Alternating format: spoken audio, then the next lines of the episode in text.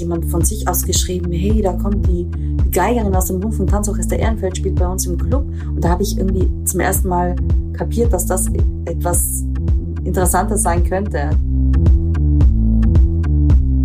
Es kann sein, dass du minutenlang da sitzt und nichts, nichts zu tun hast, vermeintlich, aber plötzlich musst du spielen und das muss dann bam, Punkt, genau gelandet sein.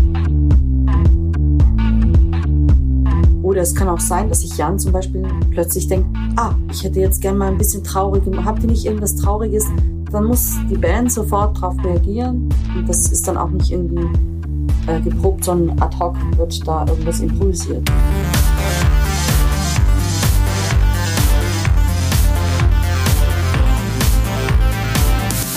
Hi und herzlich willkommen zum Podcast von Raketerei. Ich bin Imke Machura, ich wohne in Hamburg und mein Herz schlägt für Musik. Ich habe meine Leidenschaft zum Beruf machen können. Ich promote, ich bucke, ich manage ein Indie-Label. Ich bin Macherin. Ich bin eine von wenigen und ich frage mich schon lange, warum. Deswegen habe ich mich auf die Suche gemacht und ich habe Antworten gefunden. In dieser Podcast-Serie porträtiere und interviewe ich Frauen, die die Musikbranche prägen und mitgestalten. Ich zeige, wo die Frauen, Ladies und Bitches der Musikbranche stecken. Und noch mehr. Ich beantworte euch durch diese Interviews zentrale Fragen zur Musikbranche, mache auf Vorbilder sowie Vielfalt aufmerksam, empowere und vernetze. Klingt gut, oder?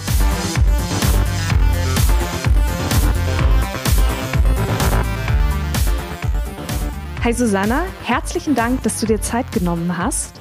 Hallo Imke, sehr gerne. Du bist Geigerin, Komponistin und Arrangeurin, bist in der Slowakei geboren. Teile deiner Kindheit hast du in Österreich verbracht und dein Lebensmittelpunkt hast du aktuell in Köln. Du spielst außerdem als Geigerin in der TV-Show ZDF Magazin Royal von dem Jan Böhmermann Geige ja. und bist damit Teil des Rundfunk-Tanzorchesters in Ehrenfeld. Vermutlich könnte man ähm, noch viel, viel mehr über dich erzählen, aber genau an diesem Punkt möchte ich mit dir ansetzen, weil du hast ein Album herausgebracht und das Album heißt Knochenmann. Ja, richtig. Genau. Außerdem, ich, ich musste grad, ich habe gerade überlegt, ob wir jetzt direkt beim Knochenmann ansetzen oder bei dem Begriff Geigenrebellen. Lass uns mal bei dem ja. Begriff Geigenrebellen ansetzen, weil so bezeichnest du dich. Warum? Ja, richtig.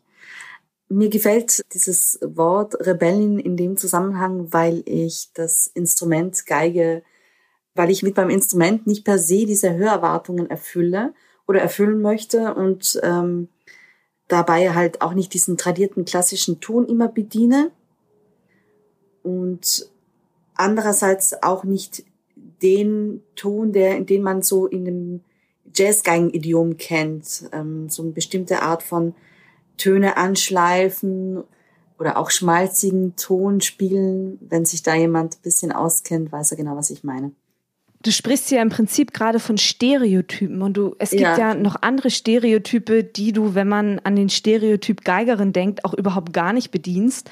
Ich denke an eine Frau in einem langen Samtkleid zum Beispiel und blondes, langes Haar und wie man halt, oder hochgesteckte, tolle Haare, wie auch immer. Das ist ja auch so ein Stereotyp Geigerin. Damit brichst du ja auch.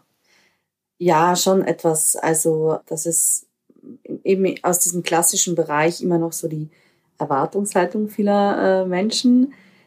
In dem Bereich, wo ich vor allem unterwegs bin, Jazz, improvisierte Musik, sieht das ein wenig anders aus. Aber auch da habe ich festgestellt, dass die Leute natürlich erstmal erstmal ganz verwundert sind, wenn ich doch in einem eher punkigeren Outfit auftrete oder mein Haar eben nicht blond wallend über die Schulter fällt und dann doch eine etwas, ja, auch interessante, intellektuellere Musik gespielt wird. Das sind äh, die meisten noch etwas irritiert, genau. Wie reagieren Veranstalter auf dich? Sind Veranstalter, Veranstalterinnen, sind die erstmal irritiert, wenn sie dich sehen? Ich würde sagen, sowohl als auch, aber doch deutlich positiv. Du hast, ich habe es kurz erwähnt, dein aktuelles Album Knochenmann genannt. Mhm. Interessanter Name. Wie bist du auf diesen Namen gekommen? Woher rührt dieser Name?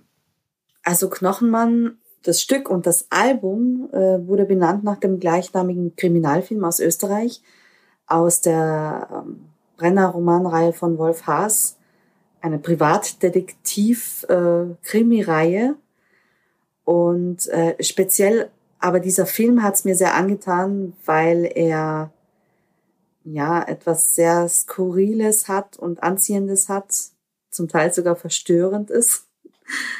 Und ähm, also durch den schwarzen Humor in dem Film man viel über menschliche Abgründe erfährt. Und speziell für mich als ähm, slowakische Österreicherin hat dieser Film etwas sehr Heimatlastiges.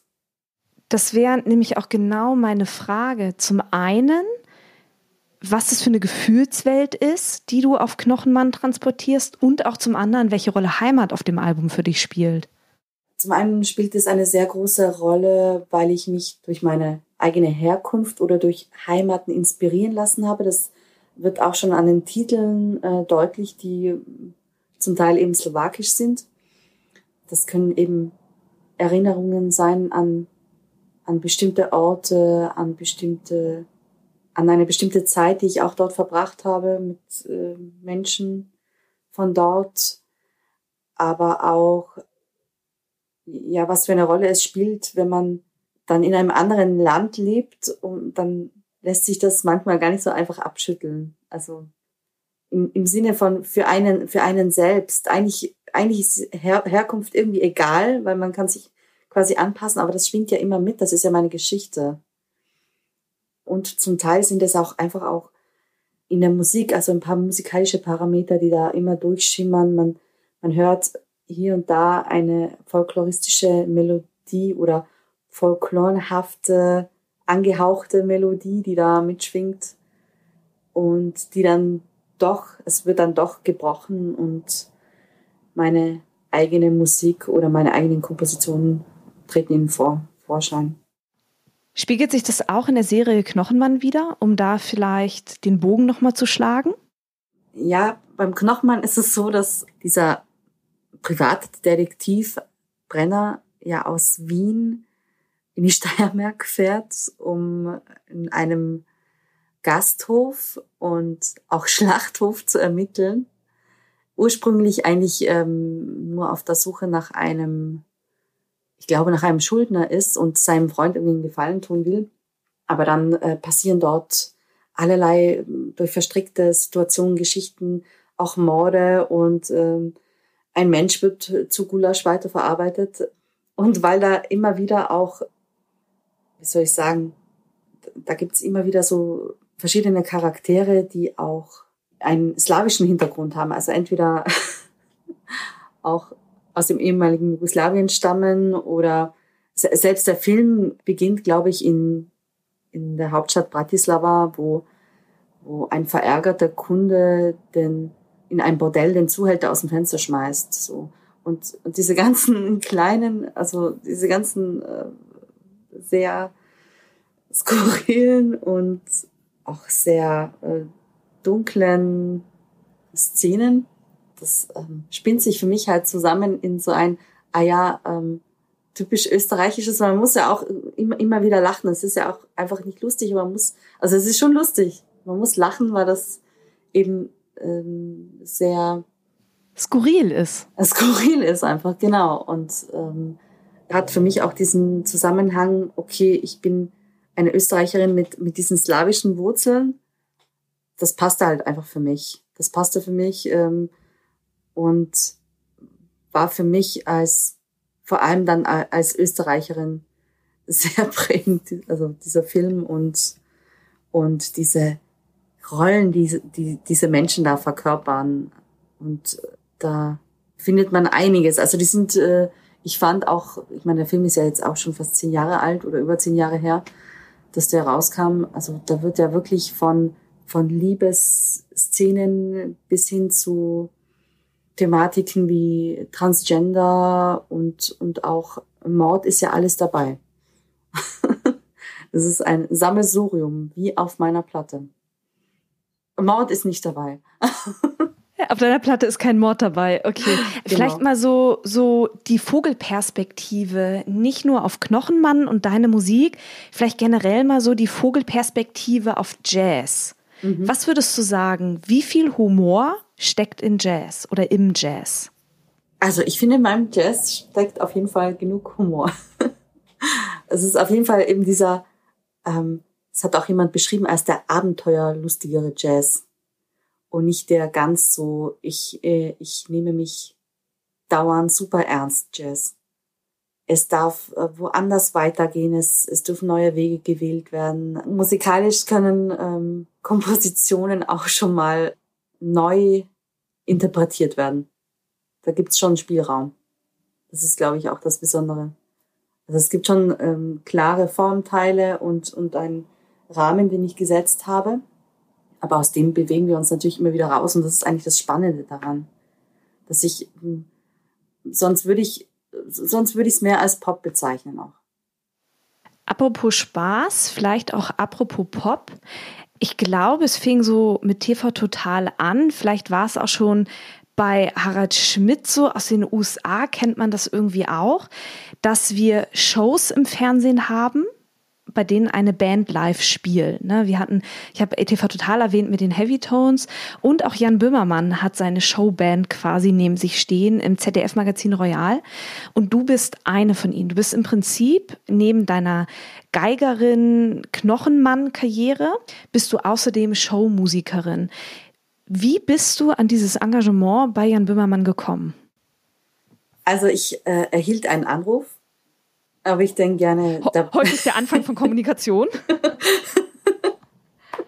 ja, es war deshalb etwas witzig, weil ich die Show, also damals hieß es noch Neo Magazin Royal und ich muss ehrlich zugeben, ich kannte die Show damals nicht. Und ich wurde gefragt, ob ich eben Lust, hat, Lust hätte auf äh, eine Showband. Ich wurde weiterempfohlen. Ja, die wussten halt, okay, Susanna kann das spielen, die kann improvisieren, fragen wir sie. Und ähm, ich war auch etwas, äh, kurz etwas zögernd, weil ich nicht wusste, welche Art von Showband meinen sie. Und letzten Endes war ich dann ähm, super happy oder habe mich gefreut, dann ein Teil des Rundfunktanzorchester Ehrenfelds zu sein. Was macht dieses Tanzorchester so besonders? Was würdest du sagen? Dass es im klassischen Sinne kein Tanzorchester ist erstmal. Also nicht wie man es äh, nicht wie man es aus den 50er Jahren kennt. Also natürlich dieses in der Show auftreten, aber nicht mu musikalisch, sondern wir bedienen ja eher äh, Musik auch aus der heutigen Zeit, aber auch eben Pop, Rock und Elektronik, elektronische Musik neu arrangiert. Da macht Lorenz Rode übrigens einen sauguten Job als äh, MD und das Besondere ist halt, dass wir alle so einen Hintergrund haben, der so aus diesem Jazz-Pop-Impro-Bereich äh, auch kommt und wir jetzt seit, ja, sind jetzt schon fast vier Jahre, glaube ich, ähm, schon als feste Truppe auch bekannt sind, auch auf Tour waren und viel mehr sind, finde ich, als eine Showband. Nimm uns mal mit, meinetwegen in so einen Abend oder so, so einen Tag ins Studio, wenn ihr die Sendung vor Publikum aufnehmt. Worauf kommt es an oder was ist wichtig, wenn man so einen Job macht? Also, du brauchst viel Sitzfleisch, weil beim Fernsehen irgendwas zu machen heißt immer wieder lange warten oder Geduld haben, weil technisch Dinge auf den Weg gebracht werden. Also, und jeder oder jeder, der schon mal bei einer Live-Show, also bei einer Aufzeichnung live dabei sein konnte, das ist ja momentan leider nicht möglich, weiß, dass da natürlich Planungsbedarf ist. Wir, wir, haben, wir haben ja auch eine Probenzeit. Also wir starten den Tag, keine Ahnung, die Band startet ungefähr um neun Uhr. Es gibt Soundcheck-Zeiten und Proben, irgendwann ist Mittagspause, Mittagpause und es gibt einen Generalprobendurchlauf. Mm, und anders als auf einer Live-Bühne bei einem Konzert ist es da halt wirklich so, dass du, es kann sein, dass du minutenlang da sitzt und nichts, nichts zu tun hast, vermeintlich, aber plötzlich musst du spielen und das muss dann bam, Punkt, genau äh, gelandet sein. Da hast du nicht die Möglichkeit, dich noch irgendwie warm zu spielen, ein, zwei Stücke vorher, sondern es muss dann auch sofort sitzen. Das ist, glaube ich, das Besondere daran. Also es ist quasi viel warten, aber viel warten eigentlich Mit Anspannung, oder? Mit Anspannung, genau. Also die Konzentration zu halten, ist, glaube ich, die größte Challenge dabei, genau. Was würdest du sagen, ist denn so der Unterschied zwischen einem klassischen Konzert, so wie du sie möglicherweise mit deinem Album Knochenmann gespielt hast, vor Publikum, vor Clubpublikum versus so Auftritt in so einer Fernsehshow wie der Show von dem Jan Böhmermann? Naja, das, was ich ge bereits gesagt habe, die Konzentration darauf, seinen Einsatz und, und, und den Punkt genau zu landen, ohne sich vorher äh, warm gespielt zu haben. Und trotzdem, also auch immer, also das ist eine Show, wo du halt auch Begeisterung halt rüberbringen möchtest als Band.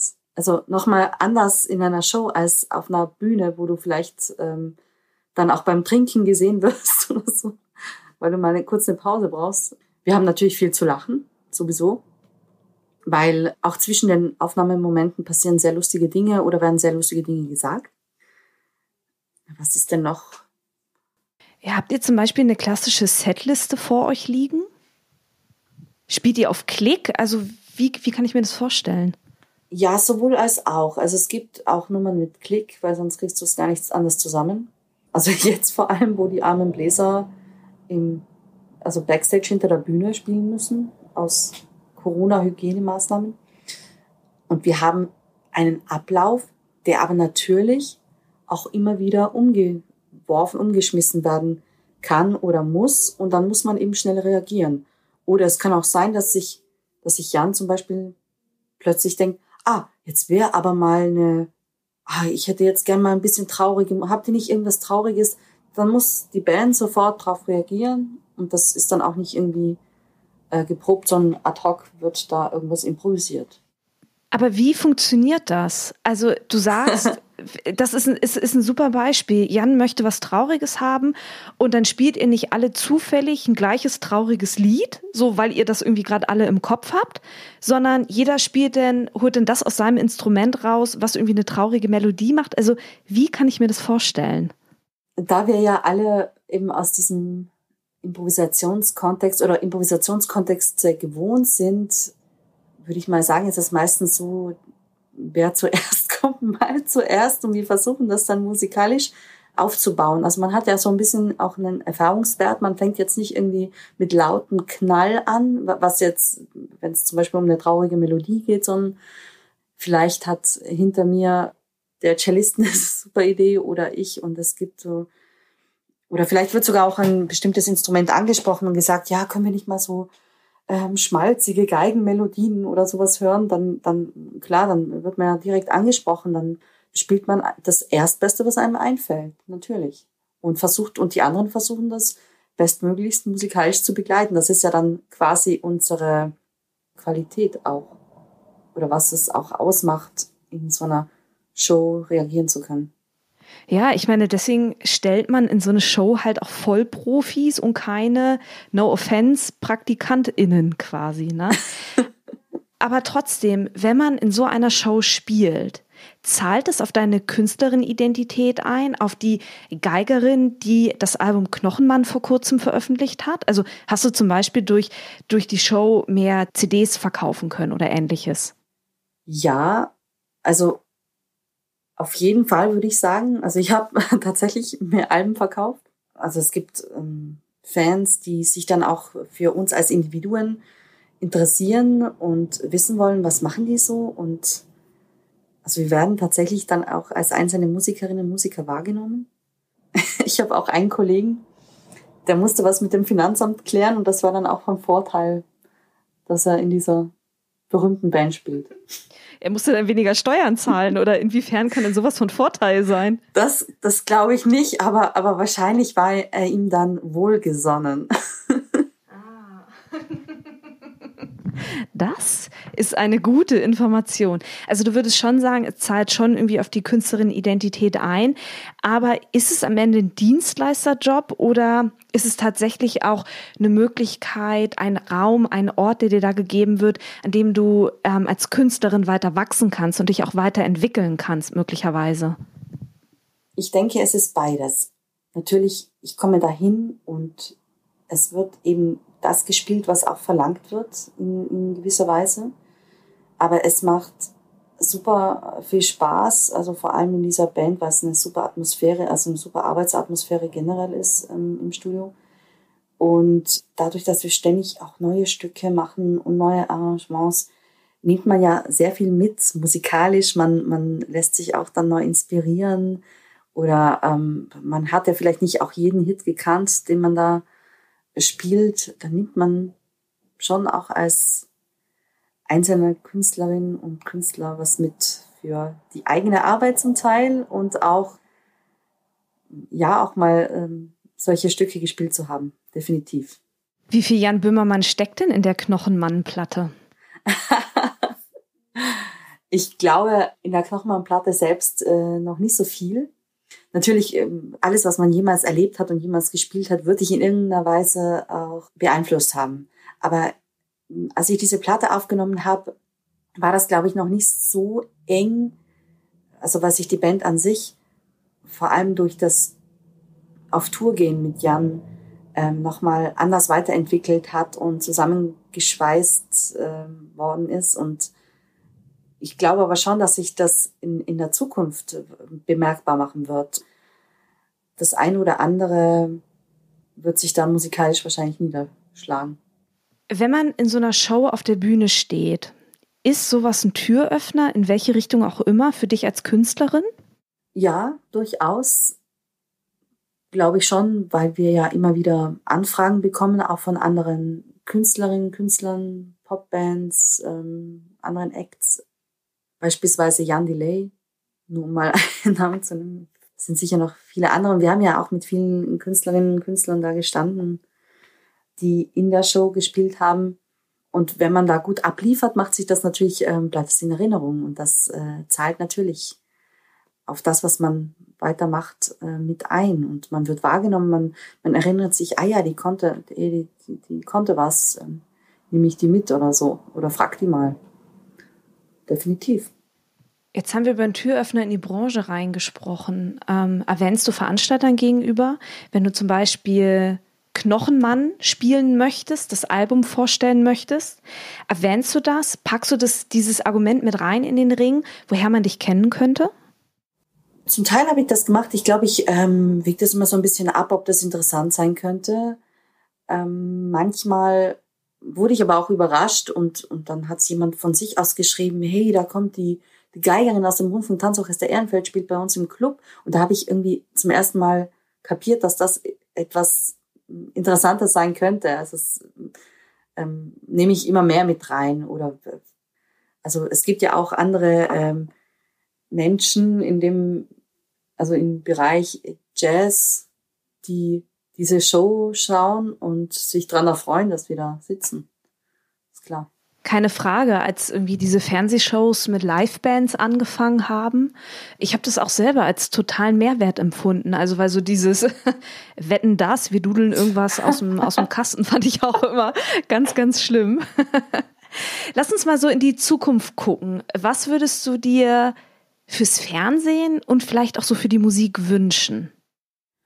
Dass das einfach nicht mehr wegzudenken ist aus, aus dem Programm, weil es ist nicht wegzudenken. Und, und ich glaube jetzt gerade auch in der Pandemie, also wenn ich mir vorstelle, dass dieses Studio jetzt ohne Band wäre und wahrscheinlich sieht man das in der Heute-Show oder was es da noch für äh, Sendungen gibt, hey, ohne Musik ist es wirklich, es ist wirklich traurig. Es ist einfach armselig ohne Musik. Es, es gibt so viel mehr an Stimmung her. Also ich denke schon, dass das rüberkommt, auch bei den Zuschauerinnen und Zuschauern an den Endgeräten. Und gerade jetzt in der Pandemie, wo du ja auch noch nicht mal richtiges Live-Publikum hast, sondern nur das Team, das dabei sein darf bei der Aufzeichnung, das ähm, gibt, glaube ich, schon was her. Das äh, unterstützt es und ähm, da würde ich mir schon wünschen, dass das in Zukunft auch weitergeht und auch ähm, honoriert wird, dass das wirklich ähm, was, was Cooles ist und was qualitativ auch Hochwertiges ist. Also dass die Leute nicht einfach nur vom Band Musik kriegen ähm, und nicht irgendwie so Konservendosenmusik äh, gewohnt sind. Ja, also das ist das eine, was ich mir wünsche, dass die Wahrnehmung an hochqualitativer Musik und Darbietung im, im Fernsehen, dass das halt auch oder auch im Internet, dass das halt weiter oder dass es halt immer wieder Chancen gibt, dass das weiter zunimmt. Und das andere ist natürlich, dass sich diese Wahrnehmung, weil ich glaube schon, dass die, dass die Leute merken, okay, ohne Musik will ich eigentlich gar nicht leben, dass sich das aber auch weiter spinnt bis in unsere, ich sag mal ganz blöd, Corona-Hilfen und dass da in Zukunft nicht mehr so viele Künstlerinnen und Künstler durchs Raster fallen, sondern wirklich Unterstützung erfahren. Das würde ich mir wünschen. Das war Susanna Leharova. Herzlichen Dank, dass du dir Zeit genommen hast. Vielen lieben Dank, Imke. Herzlichen Dank fürs Zuhören. Ich habe jetzt noch drei kleine Infos für euch. Wenn ihr etwas auf dem Herzen habt oder euch Gedanken zu dieser Folge kamen, die ihr mir gerne mitteilen möchtet, dann sucht sehr gerne den Austausch zu mir. Ihr erreicht mich unter imke.raketerei.com. Außerdem, wenn euch diese Folge gefallen hat, dann bewertet meinen Podcast gerne auf iTunes, um ihn für andere sichtbar zu machen. Wenn ihr mehr über die Musikbranche wissen möchtet, über Strukturen, über Trends, über Strömungen, wenn ihr mehr zum Thema Selbstvermarktung für Musikerinnen erfahren möchtet oder meinen Podcast zugeschickt bekommen wollt, sobald die neue Folge online ist, dann solltet ihr unter www.raketerei.com slash newsletter mein Newsletter abonnieren. Dann bekommt ihr alle zwei Wochen ein kleines Komplettpaket von mir per E-Mail zugeschickt. In diesem Sinne, bleibt mir gewogen, eure Imke.